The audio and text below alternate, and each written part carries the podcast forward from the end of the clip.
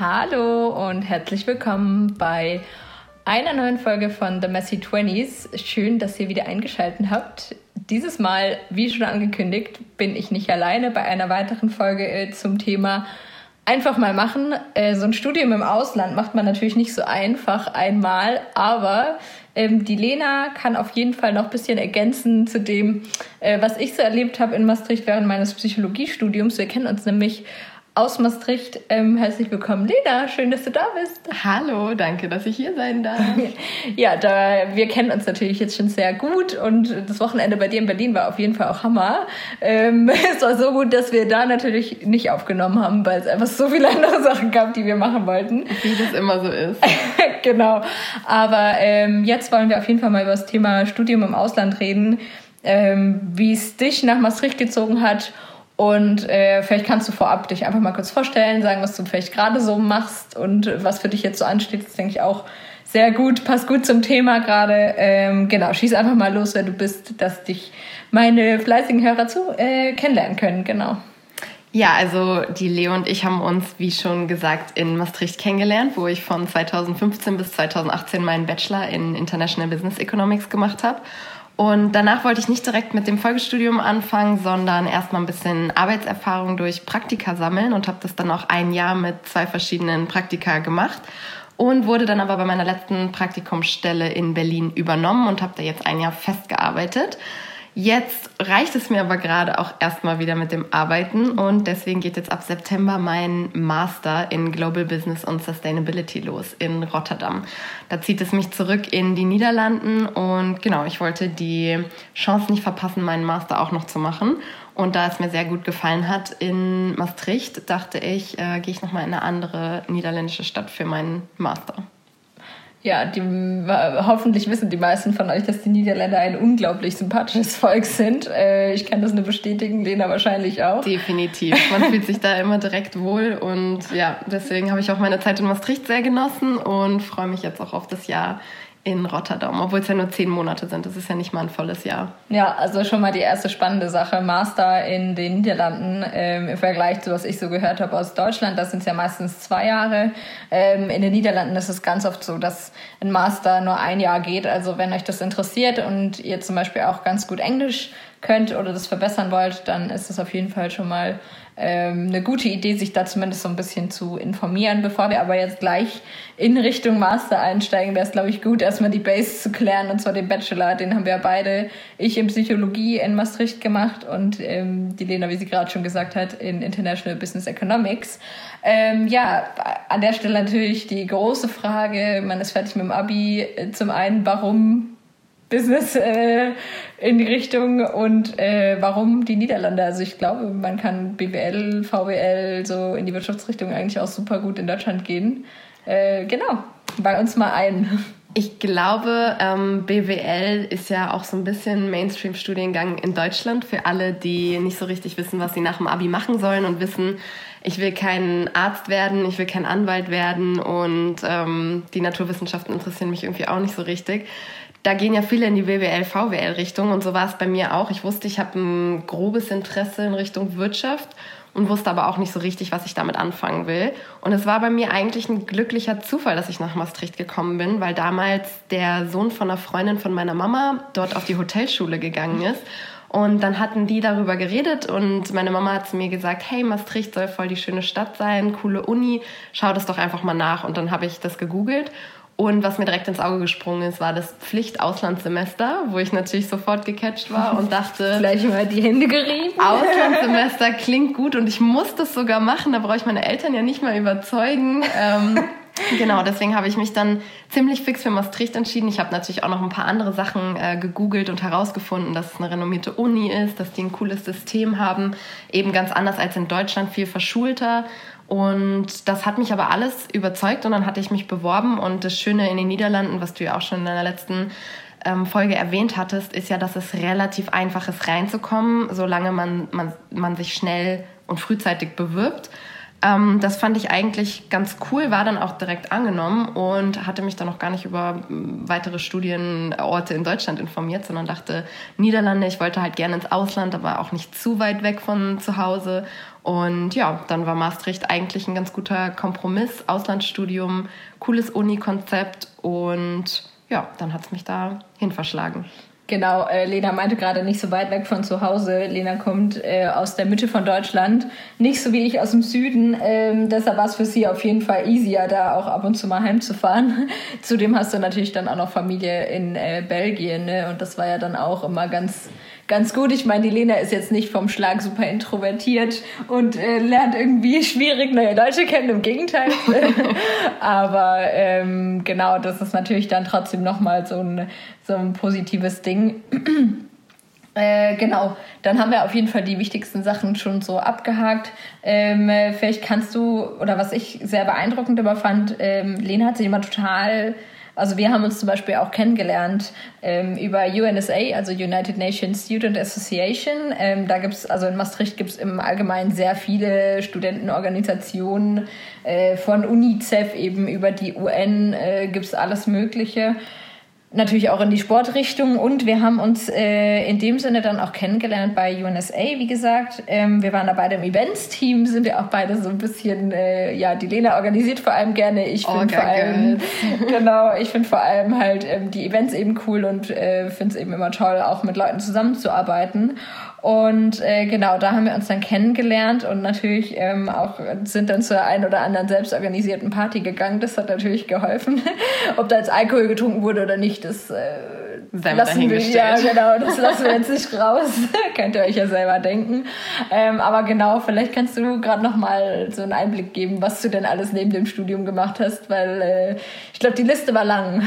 Es war einiges. Ja, eine Sache, die ich tatsächlich erst herausgefunden habe, als ich dann vor Ort war, war, dass ähm, das das System in Maastricht ähm, für, meine, für meinen Geschmack sehr amerikanisch war, was ich total cool fand, weil es eben total viele Organisationen gab, die auch von der Uni gesponsert waren und durch die Uni unterstützt waren und nicht so wie in Deutschland, wo es natürlich auch viele Studentenorganisationen gibt, aber gefühlt alles eher mal so ein bisschen eigenständiger ist und die Uni sich eher auf das Lernen konzentriert und die Studenten ihr eigenes Ding machen müssen, wenn sie noch was neben dem Studium auf die Beine stellen wollen. Und in Maastricht fand ich es cool, dass einfach ähm, ja, sich total viele Sachen mit der Uni auch gut verbinden ließen und es einfach ein riesiges Angebot an Optionen gab. UNSA, ähm, ja, fand ich total cool, wenn es einfach eine große internationale Organisation ist mit total vielen verschiedenen Bereichen, in die man gehen kann. Ähm, ich war ähm, im Board von der Tanzorganisation, wo Leo und ich auch zusammen getanzt haben. Let's Dance. Klingt super fancy. Kann man schön die Freunde verwirren, wenn man dann immer heimkam und erzählt hat, ja, ich war ja wieder bei Trainings von Let's Dance. Oh, was? Bist du im Fernsehen? Nein, das ist die Tanzorganisation aus Maastricht. Ja. Das fand ich auf jeden Fall auch total cool. Ähm, da habe ich eben auch Sachen mitorganisiert und war als äh, President das klingt jetzt auch ein bisschen fancier, als es eigentlich ist, aber ähm, ja, als Vorsitzende sozusagen vom Board habe ich da auch viel mit organisiert und Genau, dann war ich zusätzlich noch in meinem zweiten Uni-Jahr Tutorin für Mathe und Statistik was ein ganz guter Kompromiss war, ähm, da ich da sowohl meine eigenen Fähigkeiten so ein bisschen vertiefen konnte, dadurch, dass ich natürlich dann auch noch viel von dem, was ich selbst im ersten Jahr gelernt hatte, bei den Studenten ähm, ja, vertiefen konnte. Und gleichzeitig hat man da von der Uni ein ganz gutes Gehalt bekommen. Denn ich finde, dass ähm, parallel zum Studium Arbeiten in den Niederlanden ist nicht ganz einfach. Also es ist bestimmt machbar, aber es ist schon ein ganz gutes Pensum, was man da abreißt. Und ähm, dadurch, dass man Anwesenheitspflicht hat, und alles so sehr verschult ist mit Stundenplänen und ähm, Kursen, ist es doch schwierig, das unter einen Hut zu bringen. Und das war halt cool. Dadurch, dass ich bei der Uni angestellt war, hat die Uni eben meinen Stundenplan auch nach meinem Arbeitsplan gerichtet, was sich für mich dann ja total gut ergeben hat, das alles unter einen Hut zu bekommen. Denn ja, ich habe viele Sachen gemacht äh, neben dem Studium, aber auch einfach, weil es eben die Möglichkeiten gab. Also das finde ich auch in den Niederlanden total cool, dass man in jede Richtung gehen kann, in die man gehen möchte. Und ich kann jetzt bisher natürlich nur für Maastricht sprechen, aber ich könnte mir vorstellen, dass es in anderen niederländischen Städten ähnlich ist, dass es einfach ein unglaubliches Angebot gibt, auch an hochqualitativen ähm, ja, Organisationen, Events, Möglichkeiten, sich weiterzubilden oder einfach nur Leute kennenzulernen. Ja, mega. Vielleicht da noch mal ein kurzer Abriss. Ich weiß noch nicht, ob wir es, äh, ob ich es in einer anderen Folge schon mal erwähnt habe. Das ähm, System in Maastricht, äh, also ich sage jetzt konkret Maastricht, weil ich gerade gar nicht sicher weiß, ob das in anderen Städten auch so ist, ähm, ist folgendermaßen, also ihr habt schon gehört, Lena hat vom zweiten Studienjahr gesprochen, das Ganze ist aufgebaut nach Studienjahren, es gibt nicht so ganz die Betrachtung mit Semestern, weil wir haben auch keine Semesterferien in dem Sinne, sondern eher so Art Sommerferien und Weihnachtsferien und so ein Zeug. Ähm, und wir haben acht Wochenblöcke. Das heißt, ähm, ihr habt immer zwei Fächer für acht Wochen ähm, in der achten Woche habt ihr dann die Examen, zwei Stück, ähm, also auch relativ überschaubar und dann geht das nächste wieder los. Das heißt, ähm, ich merke es auch gerade, mein Freund ist in der Examensphase und das ist schon ordentlich anstrengend, äh, würde ich sagen, vor allem natürlich für ihn. Und ähm, ja, Lena hat auch vorhin erzählt, dass sie das kennt von Freunden, dass dann immer das Stresslevel sehr hoch ist, aber so ähm, den Rest vom Semester kann man eigentlich in Anführungszeichen chillen und das ist in Maastricht halt nicht so. Also man ist halt konstant sozusagen dabei zu lernen und in der letzten Woche, also in der siebten Woche, gibt man nochmal Vollgas, aber ähm, im Sommer zum Beispiel kann man halt voll entspannen. Also Juli, August haben wir, glaube ich, immer frei gehabt. Da kannst du dann halt machen, was du willst. Klar, man kann jetzt nicht irgendwie drei Monate nach Südostasien mitten im Semester. Auf der anderen Seite, man studiert ja auch Vollzeit, um Vollzeit zu studieren. Von daher ähm, fand ich das auch immer ganz gut, weil man schon so einen Leitfaden hatte und äh, sich nicht allzu sehr gehen lassen konnte, weil dann packt man es einfach nicht. Also das, der, ich weiß nicht, wie es bei euch war, aber bei uns war der Druck halt auch relativ hoch. Ja, durch die Anwesenheitspflicht ähm, war das auf jeden Fall immer ein konstanter Druck, aber ähm, ich glaube, dem einen oder anderen Studenten schadet so ein Tritt in den Hintern auch gar nicht während des Semesters. Und deswegen war ich eigentlich immer überzeugt von diesem System, weil man eben kontinuierlich sich auf zwei Kurse konzentrieren kann und dann nicht auf einmal wie die deutschen Studenten am Ende des Semesters irgendwie Panik schiebt, weil man auf einmal innerhalb von zwei Monaten acht Klausuren schreiben muss und eigentlich dauerhaft gestresst ist. Und was dann ja noch dazu kommt, wenn du Pech hast in Deutschland, liegen deine Klausuren total am Ende der äh, ich weiß nicht, wie sie es nennen, äh, kursfreien Zeit oder so. Oder vorlesungsfreie halt, Zeit. Vorlesungsfreien ja. Zeit, genau. Und auf einmal geht das Semester drei Tage später wieder los und du hast in der vorlesungsfreien Zeit die ganze Zeit gelernt, Klausuren geschrieben und auf einmal geht das Semester wieder los. Ja. Und dann kommt es natürlich dazu, dass die Studenten in den ersten Wochen erstmal wieder nicht zur Vorlesung gehen und da natürlich dann auch vielleicht den Anschluss verpassen oder irgendwie am Ende dann merken, dass sie am Anfang mehr hätten tun sollen. Also ich finde es eigentlich ganz cool, dass es in Maastricht doch strikter strukturiert ist, weil man eben auch direkt am Anfang des Semesters gleich weiß, wann schreibe ich Klausuren, wann muss ich reinhauen, wann habe ich frei. Ähm, ja. Das ist so für Orga-Menschen wie mich ein Traum, wenn man genau weiß, wann was passiert. Ja, vielleicht an der Stelle auch. Ähm, ne, wenn man anfängt mit Studieren, also wir haben es ja über The Messy Twenties, ähm, ich war gerade 20, als ich eben angefangen habe, Lena war auf jeden Fall ein bisschen jünger, glaube ich.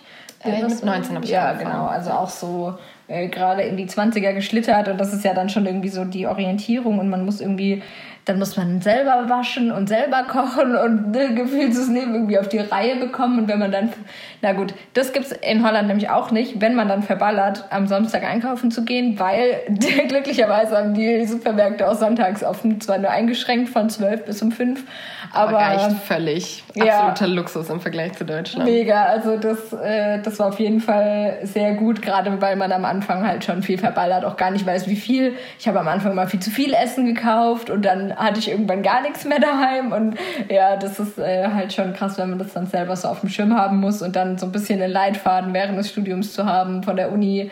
Ist schon ganz geil. Und ähm, wir hatten schon viel über Anwesenheitspflicht. Das Ganze funktioniert auch mit Tutorien. Das war ja eben das, was auch Lena dann ähm, gejobbt hat nebenher. Ähm, das Ganze ist eben aufgebaut. Also wir hatten immer dreimal die Woche Pflichttutorien. Also bei mir war es immer Montag, Mittwoch, Freitag. Das heißt, Dienstag, Donnerstag waren in Anführungszeichen frei. Da waren oft halt Vorlesungen, zu denen man dann oft auch gegangen ist, einfach weil das halt voll, der, voll die gute Zusatzinfo war zu dem, was man halt eben lesen musste fürs Tutorium. Dann wird es halt besprochen. Ähm, das Ganze findet statt unter dem tollen Namen äh, Problem-Based Learning, PBL ist insofern auch cool. Ich glaube, bei Lena war es vollkommen auf Englisch, bei mir war es Niederländisch-Englisch. Von daher, ja, da hat man auf jeden Fall immer viel äh, Input geben müssen. Das heißt, man konnte sich auch irgendwie schwer so durchschummeln. Das ist halt, also man muss sozusagen echt lernen, weil sonst hat man so den Peer Pressure, dass man das Arschloch ist, äh, der sich nur so mit Social Loafing irgendwie durch, ähm, durchs Studium schummelt. Aber man äh, hat halt auch gleichzeitig ähm, den coolen Effekt, dass man eben die Fragen stellen kann, sowohl ja. seinen Mitstudenten als auch den Tutoren in den ähm, ja, es sind halt, die Tutorial Groups sind halt wie so eine kleine Klasse eigentlich mit 15 Leuten. Und ich fand das, also mir persönlich hat das total geholfen, wenn ich irgendwas mal gar nicht gecheckt habe in Statistik oder Mikroökonomie oder irgendein Fach, was dann doch mal anspruchsvoller war, hat mir das total geholfen, dass ich eben die Möglichkeit hatte, in kleiner Runde, jetzt nicht im Hörsaal vor meinen 500 Mitstudenten, sondern wirklich in kleiner Runde einfach ähm, Fragen zu stellen und sich auch nicht dumm vorkommen zu müssen. Ich fand das immer sehr, sehr hilfreich, weil es einfach eine schöne Atmosphäre ist in der kleinen Gruppe. Ja, und man lernt schnell Leute kennen. Also mal zusätzlich zu den ganzen, also Income ist ja auch der Hammer. Ähm, also das die ist so die, die O-Phase, fette Partys und man hat da auch so Mentoren und sein Grüppchen und aber dann zusätzlich, wenn man eben Leute zum für Lerngruppen oder so kennenlernen will, dann geht es halt easy, weil bei 15 Leuten, wenn du eh immer miteinander reden musst, dann ist man halt mal früher da oder so und ähm, bei der Dichte an Deutschen in Maastricht.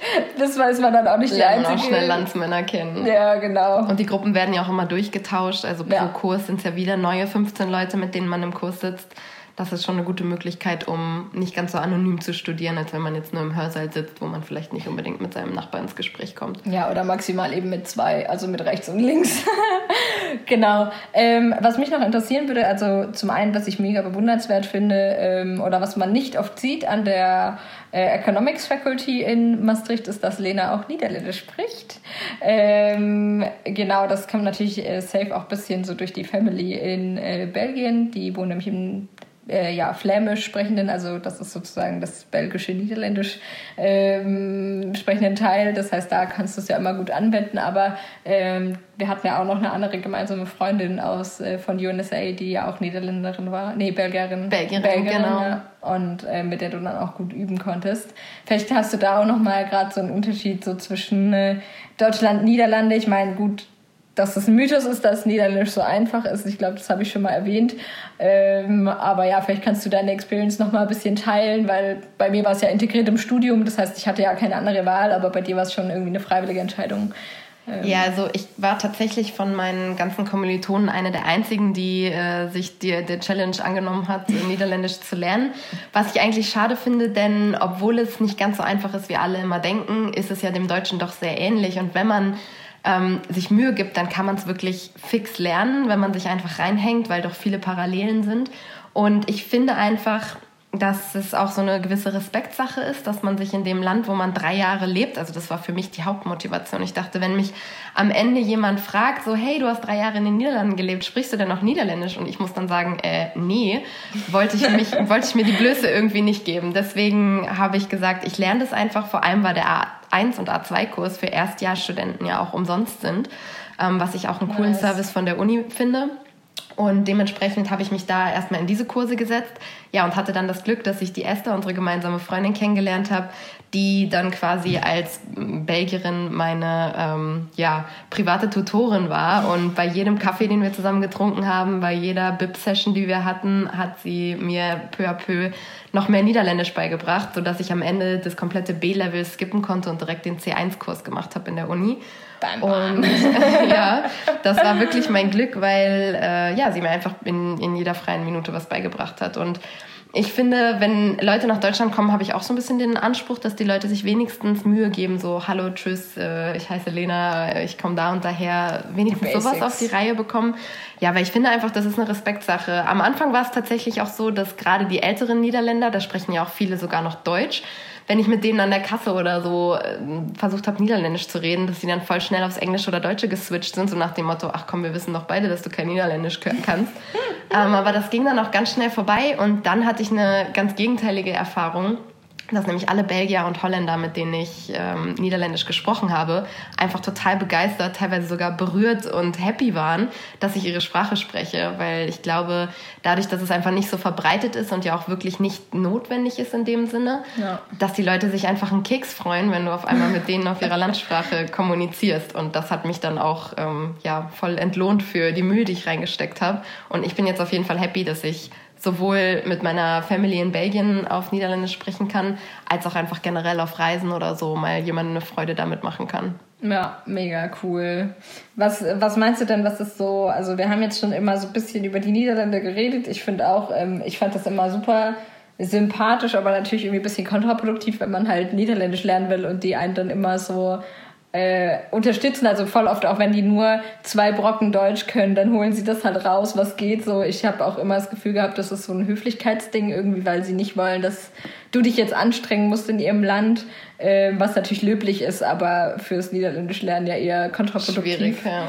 Ja, ähm, aber an, an der Stelle würde mich noch voll interessieren, wie dein Eindruck war, inwiefern sind denn die Niederländer so anders als die Deutschen, weil ich fand das war schon auch so ein Mehrwert. Also man denkt immer so, ah, Niederlande und ist ja gar nicht richtig Ausland, wo man da studiert, aber ich persönlich habe da schon sehr große Unterschiede gemerkt und mich würde einfach mal interessieren, wie, was war dein krassestes, so, wo du gesagt hättest, oh, das ist schon vielleicht mega positiv und was ist so das, was du in Deutschland vielleicht doch eher präferierst?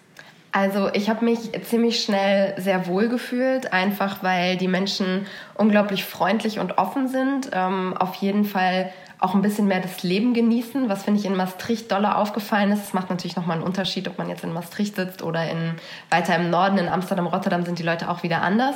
Die Maastrichter können schon ein richtig gutes Leben genießen. Wenn man da bei schönem Wetter über den Freithof gelaufen ist, dann saßen die Leute da beim Borrel und haben ihren Aperol getrunken und haben äh, irgendwas Kleines gesnackt und haben People-Watching betrieben. Also das können die Maastrichter auf jeden Fall gut, aber das gibt einem halt auch irgendwie ein schönes Lebensgefühl, dass die wissen, wie man das Leben genießt und ja einfach freundlich und offener und ein bisschen relaxter sind als die Deutschen.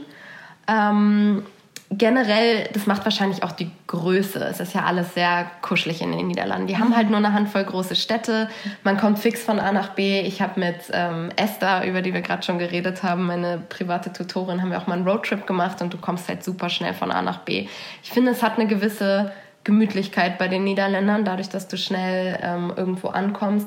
Und dadurch, dass das Land auch einfach unglaublich schön ist. Also gerade die Städte wie Maastricht, Utrecht, Amsterdam sind halt wunder, wunderschöne Städte. Ähm, mit den Grachten, überall ist immer Wasser und Brücken und ähm, Kopfsteinpflaster. Und das ist schon ein Unterschied. Also ich finde, man sieht da auch einen Unterschied in der Architektur. Ja, diese kleinen Backsteinhäuschen, das Voll, ist echt, ist man fährt putzig, über die Grenze ja. und man weiß sofort, okay, jetzt bin ich wieder auf niederländischem Boden. Definitiv. Und ich glaube, das ähm, führt so ein Stück weit zur Gemütlichkeit. Gleichzeitig muss ich aber auch sagen, so wie sie das Leben genießen können, ähm, sind sie aber auch genauso effizient. Also ich finde, die Holländer, was die anfangen, das bringen die auch zu Ende und möglichst fix. Ich finde, die haben schon einen gewissen Biss, aber nicht auf so eine nervige Streberart wie die Deutschen manchmal.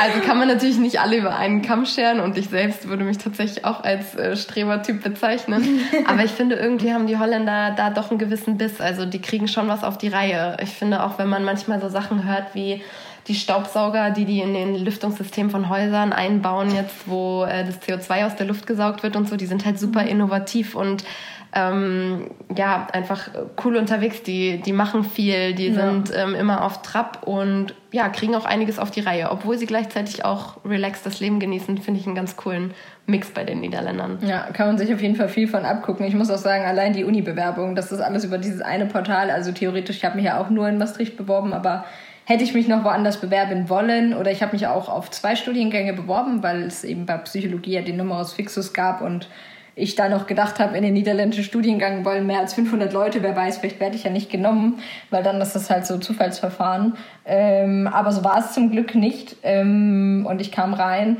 Aber das ging halt alles über dieses Online-Portal und ich finde es einfach so beeindruckend, weil die Niederländer auch schon immer dieses Online-Banking von, ich hatte damals ein Konto bei der ING äh, mega easy, so du kannst dich super, super schnell strukturiert. Ich habe jetzt auch mega, sehr viel ja. von ähm, noch Freunden, die jetzt noch in Maastricht sind, ähm, zu Corona-Zeiten.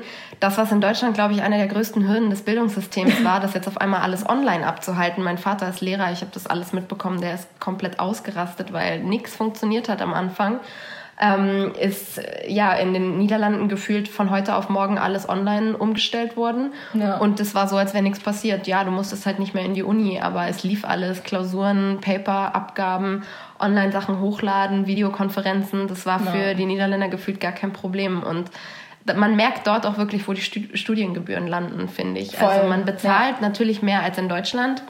Also Immer noch weniger als in den USA, 2000 Euro pro Jahr. Ungefähr. Also es steigt jedes Jahr. Es kann sein, ich glaube, inzwischen sind wir schon bei 2500. 2000, nee, es sind 2100, die ich jetzt für den Master bezahle. Ah, nice, okay. Genau. Easy. Als ich angefangen habe, waren es aber noch 1093 oder so. Also ja, ja es wird okay. jedes Jahr mehr. Aber ähm, Genau, aber man merkt halt auch, wo es hingeht. Also die BIP ist auf dem neuesten Stand, das Uni-Gebäude. Ähm, man sieht einfach, dass da viel gemacht wird und dass ja. da viel Geld von den Studenten auch für die Studenten investiert wird. Also man merkt einfach, dass das Bildungssystem, zumindest was die Uni angeht, auf dem neuesten Stand ist. Und das sieht man jetzt halt auch an so einer Krise, dass die das super easy bewältigen, weil die da irgendwie schon ja mehr oder weniger gut darauf vorbereitet waren, weil sowieso schon ja. viel online, digital abgehalten wurde. Und das finde ich bewundernswert und finde ich auch wichtig, weil Bildung einfach, äh, glaube ich, einer der wichtigsten Grundpfeiler von der Gesellschaft ist. Und ich glaube, Deutschland ja. hat da noch einiges aufzuholen.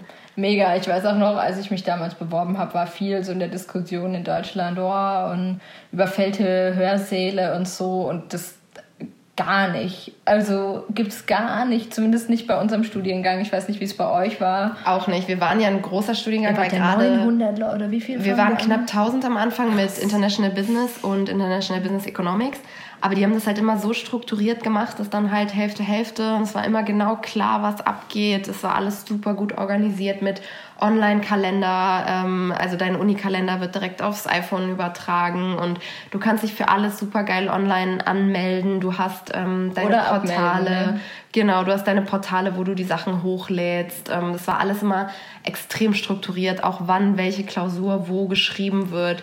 Wie gesagt, der Kalender für das ganze Jahr steht ja schon am Anfang vom Semester hier in Deutschland habe ich Stories von Freunden gehört, die am Tag der Klausur morgens eine Mail gekriegt haben, in welchem Raum sie die Klausur schreiben und oh sowas. Also das würde mich persönlich schon arg stressen, wenn ich eigentlich damit beschäftigt bin, ob ich diese Klausur jetzt bestehe oder nicht. Ja. Und mich dann aber noch um die Logistik kümmern muss, wo, auf welchem Campus ich in der Stadt jetzt hinradeln muss. Mega. Das finde ich schon, ähm, das erleichtert einem auf jeden Fall die Organisation vom Studium, dass, dass die Uni da so viel schon macht und so strukturiert ist. Ja, apropos äh, Übertragung in den Handykalender, das war jetzt eigentlich das richtige Stichwort. Wir haben vorhin schon ein bisschen gequatscht, ähm, um uns natürlich auch professionell vorzubereiten auf diese Podcast-Folge. Und äh, wir hatten so ein bisschen über Learnings äh, im, im Studium. Für mich war das ja die eine Prüfung, die ich einfach sehr oft schreiben musste ähm, und der zum Glück eben nicht exmatrikuliert wurde, dankenswerterweise, dass das in Holland eben ein bisschen anders funktioniert. Ähm, und bei der Lena, die ist wirklich eine Vollzeitstudentin, habe ich ja schon erwähnt, als ich es angekündigt habe. Ähm, aber auch bei Lena ist nicht alles glatt gelaufen. Vielleicht willst du da einmal dein krassestes Learning aus dem ersten Jahr, so von wegen, man muss das Leben erstmal in den Griff bekommen. Äh, also okay, das klingt jetzt wie so krass, aber die Lena hatte schon alles im Griff, aber äh, so ein Learning, äh, wo man dann doch irgendwie nochmal sagen muss, okay, das ist dir dann nicht nochmal passiert. Das äh, stimmt, das ist wirklich, ähm, ja, also selbst mir als Organisationsfreak würde ich schon fast behaupten, ist was ganz Blödes im ersten Jahr passiert, ähm, als ich nämlich mit meiner Freundin unterwegs war. Ähm, also mit der habe ich immer für die Klausuren gelernt und wir sind halt auch immer zusammen zur Klausur morgens hingeradelt.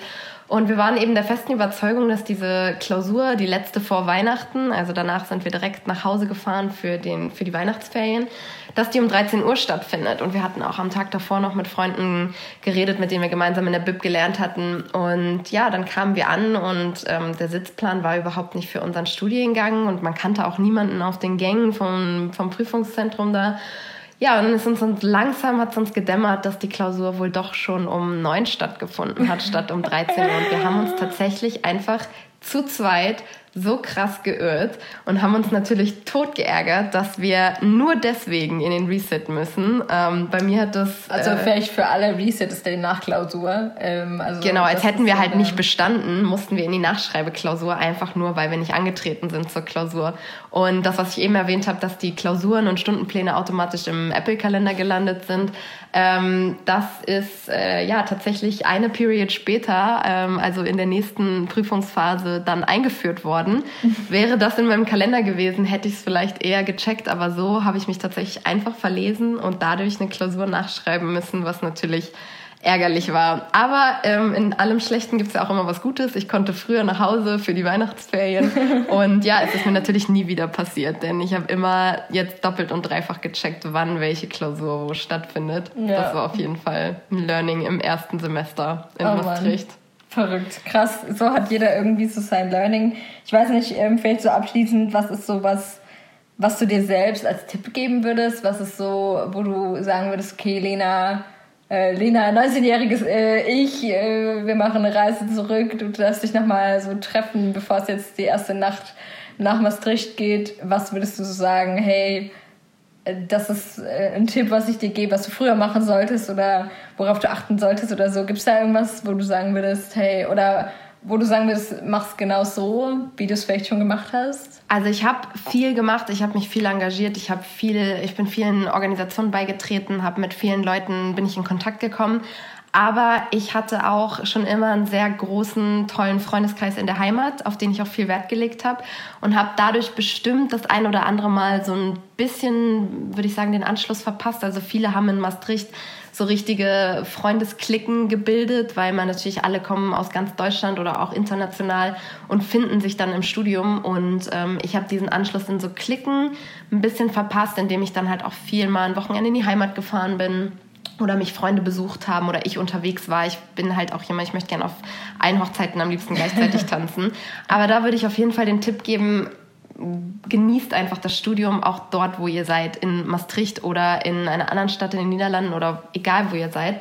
Ähm, dass man einfach sich voll darauf einlässt und auch sieht, dass das jetzt gerade der Lebensmittelpunkt ist und dass man nicht versucht, sich irgendwie überall noch einzubringen und in der Heimat und hier und dort, sondern wirklich vor Ort einfach das Leben genießen, das Studium voll genießen, denn die drei Jahre sind so fix umgegangen. Ähm, Krass. Ja. ja, jetzt weiß man nicht mehr, wo die Zeit geblieben ist und deswegen würde ich als Tipp mitgeben, auf jeden Fall voll drauf einlassen, zu allem Ja sagen, außer natürlich zu Drogen und ja, in Holland schwierig. Aber generell erstmal für alles offen sein, immer bereit sein mitzumachen und ähm, dann hat man da einfach eine geile Erfahrung und bereut am Ende auch nichts, wenn man, wenn man einfach immer offen für alles war. Ja, ja, krass, stimmt. Stimmt, ich bin äh, immer nur zu äh, Ostern und Weihnachten heimgefahren und das war, glaube ich, auch für mich so das, das war schon echt am Anfang safe war ich schon ein bisschen eifersüchtig, muss man schon sagen, war ich ein bisschen neidisch auf die anderen, weil es natürlich schon unangenehm ist, wenn du in deinem Zimmerchen sitzt und denkst so, top, zweite Woche, ich kenne kein Schwein, was mache ich mit meinem Leben? Also gerade so soziale Bienen, wie wir es halt sind einfach. Ähm, aber ja, man lernt dann durch diesen Zwang einfach auch super schnell Leute kennen und kommt gar nicht so drum rum und dann einfach den Schweinehund zu überwinden und mal zu sagen, komm, lass mal einen Kaffee trinken gehen. Auch das war, glaube ich, bei Lena und mir halt ähnlich. Wir saßen dann nebeneinander und dann hey, du bist cool, lass doch mal sowas machen. Definitiv, so ging das bei uns los. Ja. Und jetzt sitzen wir hier in Karlsruhe, Jahre später, ja. und haben immer noch den Kontakt gehalten, obwohl es uns auch schon wieder in komplett andere Richtungen verschlagen hat. Mega. Und vor zwei Wochen war ich ja bei dir in Berlin top. Und in Rotterdam komme ich dich safe auch wieder besuchen. Freue ich mich schon drauf. Da nehmen wir dann hoffentlich die nächste Folge auf. Ähm, Lena war ja, wie sie schon erwähnt hat, ist auch sehr leidenschaftlich für äh, andere Auslande und ähnlich wie ich da aufgestellt, ähm, war nämlich dann auch fürs Auslandssemester in Argentinien. Vielleicht kleiner Spoiler an der Stelle. ähm, sie hat mich auch nach Südamerika gezogen. Ich habe ja mein Auslandssemester in Chile gemacht. Und äh, genau, über das können wir auf jeden Fall dann die nächste Folge mal sprechen, ne, was für Solo-Travel-Tipps Quatschen wir gerne beim nächsten Mal drüber, ja. Ähm, genau, ich glaube, das wird die Folge jetzt auf jeden Fall sprengen. Wir sind schon bei ja, gut, einer guten halben Stunde. Ich hoffe, ihr seid noch am Ball. Ähm, und ach Mann, ich habe ganz vergessen, euch zu sagen, macht euch einen Kaffee und so. Ja gut, hoffentlich kennt ihr das jetzt schon, dass ihr äh, ein Getränk braucht bei dem Laber-Podcast hier. Ähm, Genau, danke dir, Lena, dass du mit dabei warst. Ich finde es mega spannend und äh, auch super interessant, weil natürlich auch so ein paar Themen aufkamen, die wir so vielleicht noch nie besprochen haben. Was nicht wieder dein Eindruck war, aber. Ja, wie gesagt, vielen Dank, dass ich dabei sein durfte und meine Erfahrungen teilen durfte. Und ich freue mich ähm, vielleicht aufs nächste Mal. Ja, auf jeden Fall. Ein nächstes Mal kommt bestimmt. Ähm, ja, beim nächsten Post like den auf jeden Fall, wenn ihr Lena nochmal hören wollt in einer neuen Podcast-Folge. Da gibt es dann hoffentlich ein ganz schönes Bild von uns. Und äh, ja, damit wünsche ich euch auf jeden Fall noch einen schönen Tag, äh, Abend, Mittag, Nacht, äh, wo auch immer ihr gerade seid. Und ähm, freue mich, wenn ihr das nächste Mal auch wieder dabei seid bei einer neuen Story aus den Messy 20s. Ähm, bis dahin, macht's gut, eure Leo.